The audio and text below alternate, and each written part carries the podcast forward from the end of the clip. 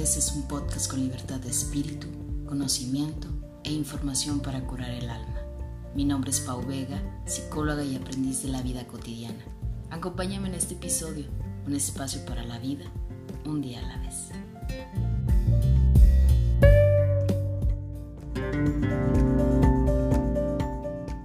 Hola, ¿qué tal amigos? Bienvenidos a un episodio más de Un día a la vez. Eh, gracias por estarme acompañando en este episodio, gracias por estarlo escuchando. El día de hoy yo me encuentro muy contenta ya que tengo una invitada de lujo. Quiero compartirte antes de darle la palabra a la, a la, invitada del día de hoy que el 10 de octubre conmemoramos el Día Internacional en el Cuidado de la Salud Mental y Emocional. Y quiero invitarte a que rompamos juntos con estos estereotipos y estigmas que rodean la cuestión de la salud emocional. He hecho mucho hincapié en mis redes sociales, en diferentes lados y comunidades, que es muy importante acudir a terapia, que es muy importante empezar a hablar sobre temas que antes no se hablaban, ¿no? Sobre todo eh, como el tema del día de hoy, que estaremos hablando sobre fortaleciendo la autoestima y el amor propio.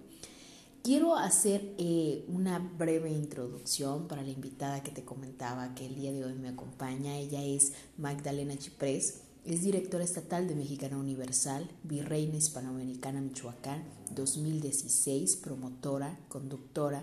Fue nuestra belleza Michoacán hace cinco años y pues muchas gracias Magdalena por estar en este espacio. Sé bienvenida a un día a la vez y bueno, qué mejor que tú que nos puedas eh, contar eh, un poco de ti, quién eres, a qué te dedicas, para que todos te escuchen.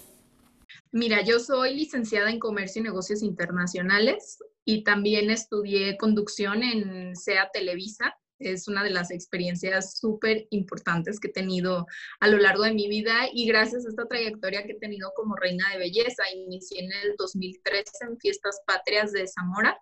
Después me fui a Expoferia Michoacán. Después me fui a Reina de las Ferias México y regreso a mi estado para participar por la corona de nuestra belleza Michoacán, que este es el hashtag que había estado utilizando, ya ves que hemos platicado hace un momentito de eso, de que celebré cinco años de haber ganado nuestra belleza Michoacán y en el 2016 participé en nuestra belleza México y también ahí me designaron para representar a nuestro país en Reina Hispanoamericana ese mismo año en Bolivia, en la ciudad de Santa Cruz de la Sierra, y después obtuve el título de virreina y hasta ahí acabó mi trayectoria en los certámenes de belleza. ¿Cómo iniciaste o de dónde surge esta inquietud eh, de entrar a los concursos de belleza? Pues a mí siempre me habían gustado, siempre tenía esa inquietud de verlos en la televisión, me gustaba mucho ver el Miss Universe, el Nuestra Belleza México, me parece increíble y siempre que lo anunciaban en la televisión no me perdía ese, ese día la transmisión, pero empezó a llamarme la atención cuando ya tenía mm, yo como unos 16 años más o menos y quería participar, pero no me sentía segura, no me sentía competente para estar en estas plataformas tan importantes y siempre, ya sabes, las inseguridades al mil por ciento, pero pues las ganas nunca se quitaron y creo que esas me ayudaron muchísimo para poder animarme a participar.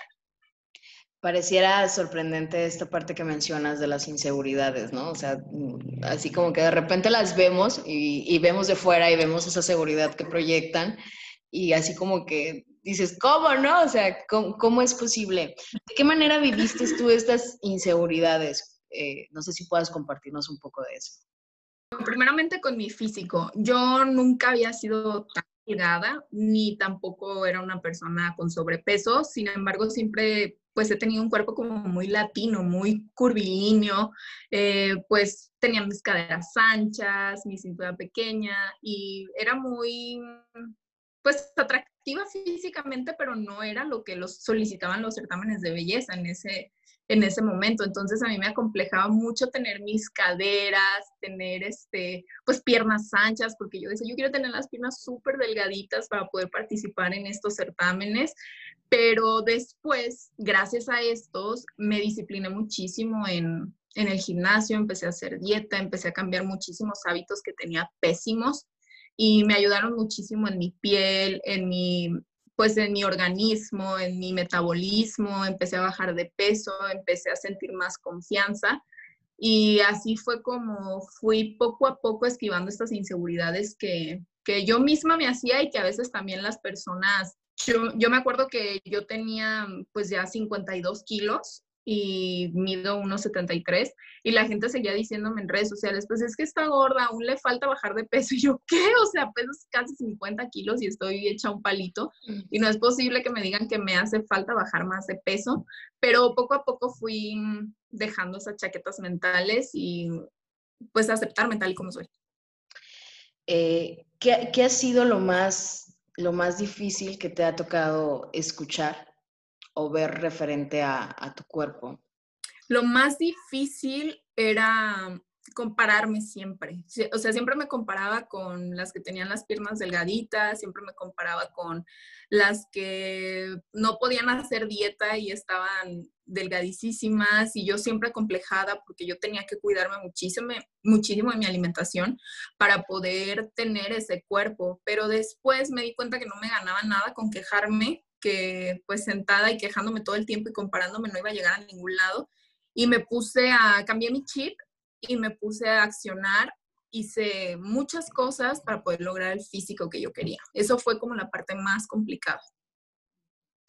Fíjate que mencionas esta parte y yo creo que los estereotipos eh, todavía de la mujer súper delgada, eh, aunque digamos que en, la moda, en las revistas ha cambiado un poco, creo que todavía sigue muy presente, ¿no? O sea, se nos sigue exigiendo mucho como mujeres eh, tener el cuerpo perfecto, tener la cara perfecta, siempre lucir súper bien.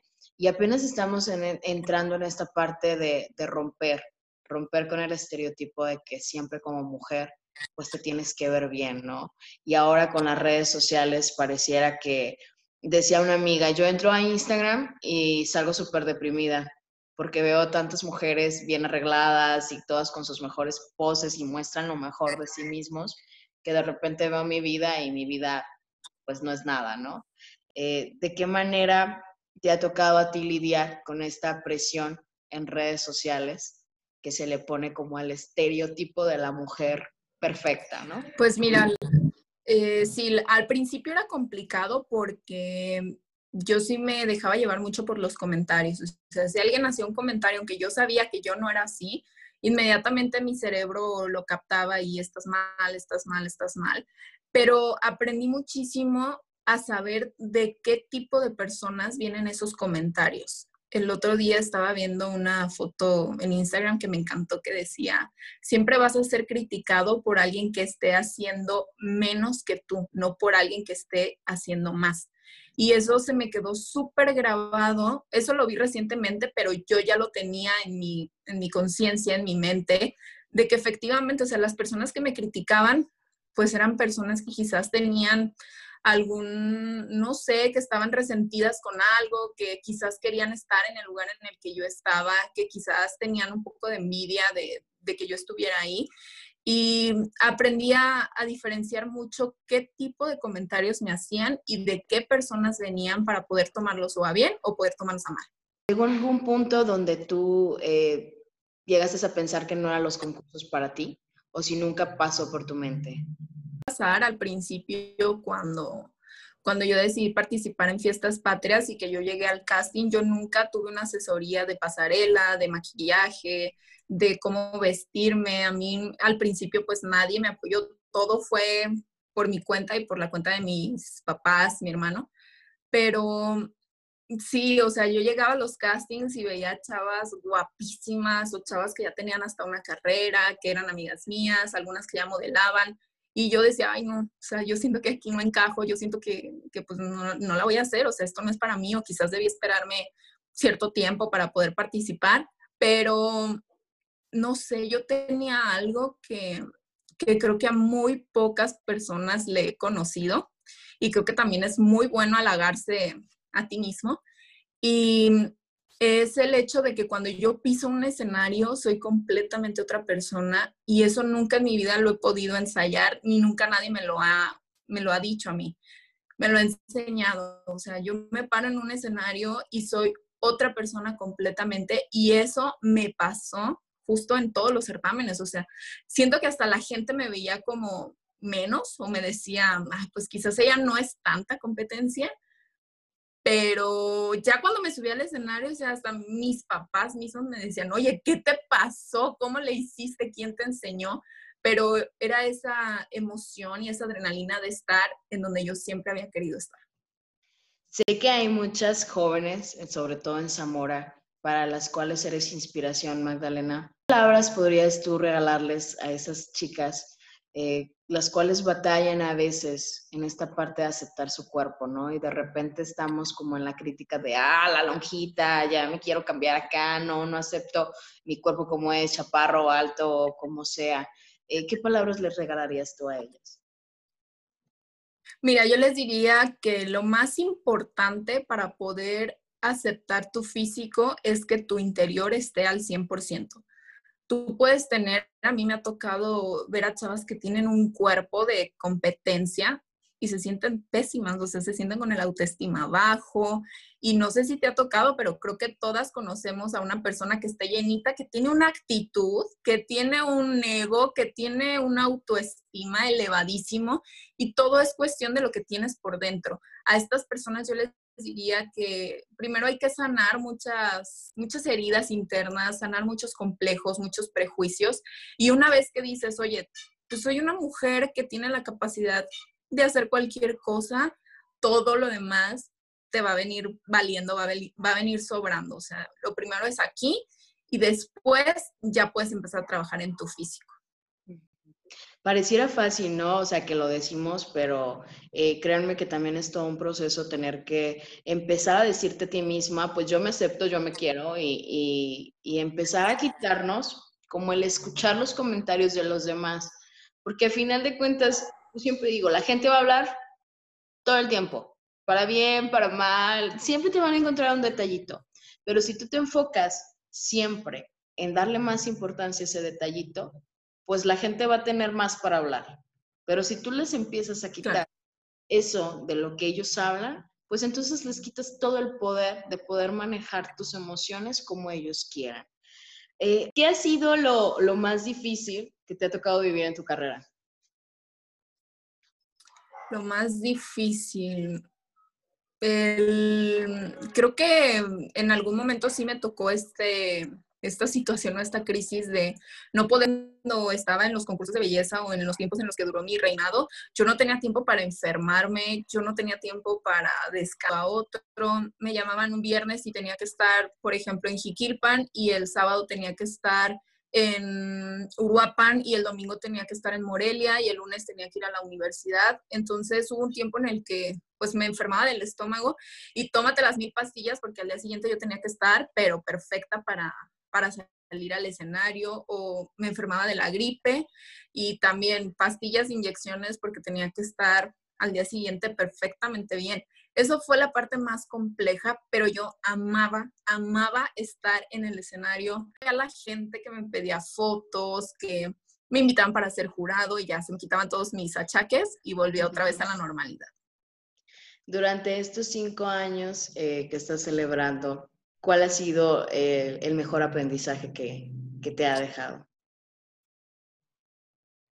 Uf, muchísimos. El mejor aprendizaje ha sido que para mí no existen límites en lo que yo quiera hacer. Te puedo decir que hoy me siento una mujer que si yo digo, yo quiero aprender a volar un avión, yo sé que puedo.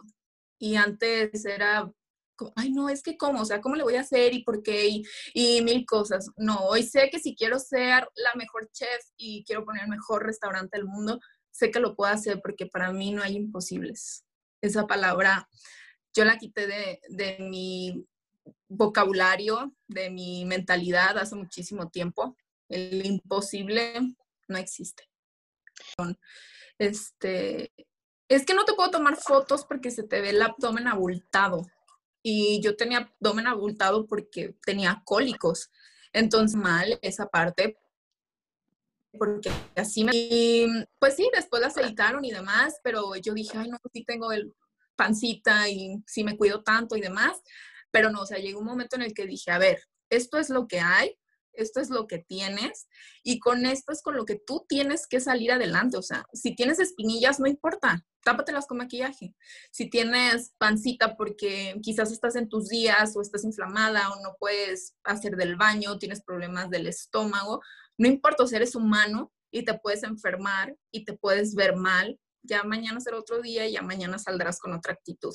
Entonces sí, sí me tuve que pedir muchas veces disculpas, sí me tuve que, pues, que lamentar un poco por, por no confiar en lo que yo tenía porque descubrí que tenía muchísimo talento y también esa fue una parte muy, muy gratificante y muy emocional, el ver todo lo que pasé y después ver todo lo que había conseguido y decir, wow, no puedo creer que yo haya logrado todo esto. ¿Qué hace Magdalena cuando no está dentro de, de ahora sí que del foco de la cámara o del foco de, de, de todo mundo, ¿no? Ay, no, yo disfruto muchísimo estar con mi familia, estar con mis amigos, escuchar música. Soy una mujer súper, súper alegre, que todo el tiempo quiere estar bailando, que todo el tiempo quiere estar cantando. Mis amigos dicen que soy una rocola porque yo me sé de todos los géneros musicales, todas las canciones que me pongas. Siempre pongo mi bocina, me pongo a cantar, disfruto mucho estar acostada, me encanta hacer ejercicio sin maquillaje, mi hermano me, me, echa mucha burla porque dice, ay, te voy a tomar una foto para que vean cómo estás de guandajón aquí en la casa y que no es cierto todo lo que ven en tus redes sociales. Pero pues que es también parte de la vida, ¿no? El tener esos momentos de glamour, de belleza y también tener esos momentos de me hago mi chongo y me quedo acostada en mi cama todo el día. De compartir mucho esta parte de normalizar el subir también fotos al natural. ¿sí? Eh, he, hecho así como la invitación de, de quién se atreve, quién realmente se atreve a, a, empezar a cambiar esto de que siempre te tienes que ver bien, de que siempre tienes que estar perfecto. Y de qué manera tú te muestras natural o real en las redes sociales. Mira, últimamente había dejado mi Instagram, mi Facebook como algo personal. Me gustaba compartir fotos mías que me tomaba en algún lugar y demás, pero de un tiempo para acá en el cual las redes sociales sí impactan y más cuando te conviertes en, en alguna persona, pues que influye en los demás. He tratado de subir contenido que les aporte, crear canal de YouTube para estarles compartiendo un poco de mi vida, de cómo te puedes ver bien con productos que no sean carísimos, cómo puedes cuidar tu piel, qué procedimientos me hago yo para verme mejor. También he tratado de subir fotos, eso antes yo no lo hacía porque pues trataba de subir fotos que se vieran siempre bien, como tú dices, pero de un día a otro dije, oye, ¿por qué no subo sudada, sin maquillaje, haciendo ejercicio? Porque en realidad yo así entreno, o sea, yo soy anti-entrenar con maquillaje eso a mí me da, no sé, me da mucha cosa traer maquillaje cuando yo estoy entrenando. Entonces he subido fotos así de que ya cumpliste tus propósitos de año nuevo, yo estoy entrenando y subo una foto al natural, así como soy yo. Subo historias también apenas cuando voy a entrenar.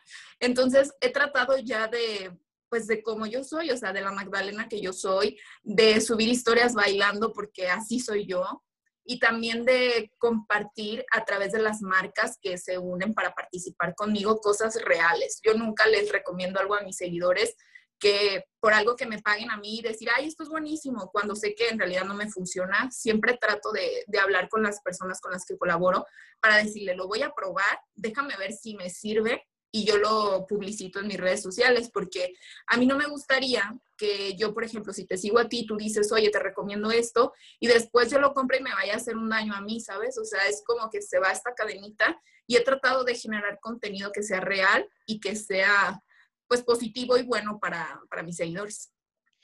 ¿Hasta dónde aspiras tú, Magdalena? ¿Hasta dónde quieres llegar o quisieras llegar? Uy, no, no acabaríamos. Creo que es una pregunta muy difícil porque justamente hace unos días en un live una persona me preguntó, descríbete con una palabra. Y la palabra que se me vino a la mente es, soy ambiciosa. Esa es una palabra que me podría describir a mí.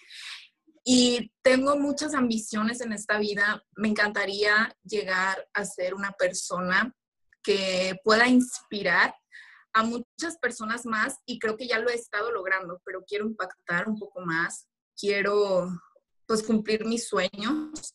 Aún faltan muchísimos, pero ahí voy, voy poco a poco. En algunos episodios, Magdalena, hemos hecho alguna recomendación, ya sea de algún libro, de algún contenido, alguna película, creando este, pues, contenido de valor. ¿Cuál sería tu recomendación para las personas que nos escuchan? Mira, si te puedo decir de, mm, alguna película que a mí en lo, en lo, personal me encante, es En Busca de la Felicidad con Will Smith. Esta película me ha hecho llorar y me ha hecho tocar el piso muchas veces, de decir, pues, o sea, es una persona que pasó por las peores, que incluso dejó su pareja, que dejó muchas cosas, pero que siempre defendió a su familia. Yo vengo de una familia unida, somos chiquitos, pero bien unidos, y siempre nos hemos mantenido así. O sea, mi hermano, mi papá, mi mamá, somos una familia súper fuerte y hemos pasado por crisis económicas, pero buenas, y crisis también muy positivas. Entonces es el siempre mantenerte y agarrarte de las personas que te hagan fuerte. Eso es algo muy importante. Esa es una película que me encanta. Y de libros, pues también me gustan mucho si eres una persona que, que no está tan acostumbrada a la lectura. Yo inicié mi primer libro, fue El Esclavo, que es un libro pues muy básico que, que, todas persona, que toda persona puede leer y puede entender fácilmente. Y también uno que me gusta mucho fue Despierta que la vida sigue de César Lozano. Ese lo, lo leí yo en una situación de mi vida en la cual yo estaba en una depresión total y me ayudó a entender muchas cosas y sí, o sea, desperté, desperté de, esa, de ese bachecito en el que estaba metida. Se me fue el tiempo súper rapidísimo de platicar contigo, pero eh, no, no, me gustaría cerrar sin, sin dejar una, una reflexión para las personas que nos escuchan, para las personas que a lo mejor el día de hoy nos cuesta un poco de trabajo aceptar nuestro cuerpo y en ocasiones aquello que nos decimos de no puedo, no lo voy a lograr, pues terminamos creyéndolo, ¿no? Entonces, ¿qué, qué mensaje eh, pudiéramos dar a la gente que nos escucha para que pues puedan alentarse y creer que sí se puede, ¿no? Sí, todo en esta vida se puede dicen que lo único que, que sí tenemos seguro es la muerte, entonces tenemos que nosotros hacer todo, todo lo que tengamos en mente. Si tú quieres, pues ser un gran arquitecto, ser una gran secretaria, ser un gran personal de intendencia, tú lo puedes hacer, o sea, el, el cielo es el límite y siempre es muy importante que confiemos en nuestras capacidades. Todas las personas somos diferentes y eso es lo que nos hace espectacularmente bellos y debemos de aprender a apreciar esas cosas que tú tienes. Si tú eres muy buena para hablar, si tú eres muy buena para bailar, si eres muy buena para cantar, pues enfócate en esos talentos que tienes y trata de potencializarlos para poder seguir creciendo. A mí me, sirvieron mucho estas plataformas, los certámenes de belleza, para descubrir que, pues yo tenía muchísimo talento y tenía muchísimo más del que yo pensaba y que todas las cosas que, que me he propuesto las he logrado y que todas las que tengo por lograr también las voy a lograr. Entonces, solamente es amarnos primero internamente para después empezar a amar nuestro físico y ver que pues no todas esas cosas que tenemos diferentes son malas. Por ejemplo, yo le decía a mi papá de chiquita, ya como anécdota, este, le decía, papá, es que yo tengo las cejas súper gruesas y a mí se me juntaban hasta acá. Y yo le decía, es que yo las tengo muy feas y me van a hacer bullying en la escuela y parezco Frida Kahlo y así. Y ahora pregúntame si dejo que alguien me toque mis cejas. O sea, es, la parte de mi todo el mundo quiere Sí, o sea, todo el mundo me dice, es que te la haces, o sea, ahorita no la traigo ni siquiera pintada, solamente traigo como gel para peinarlo.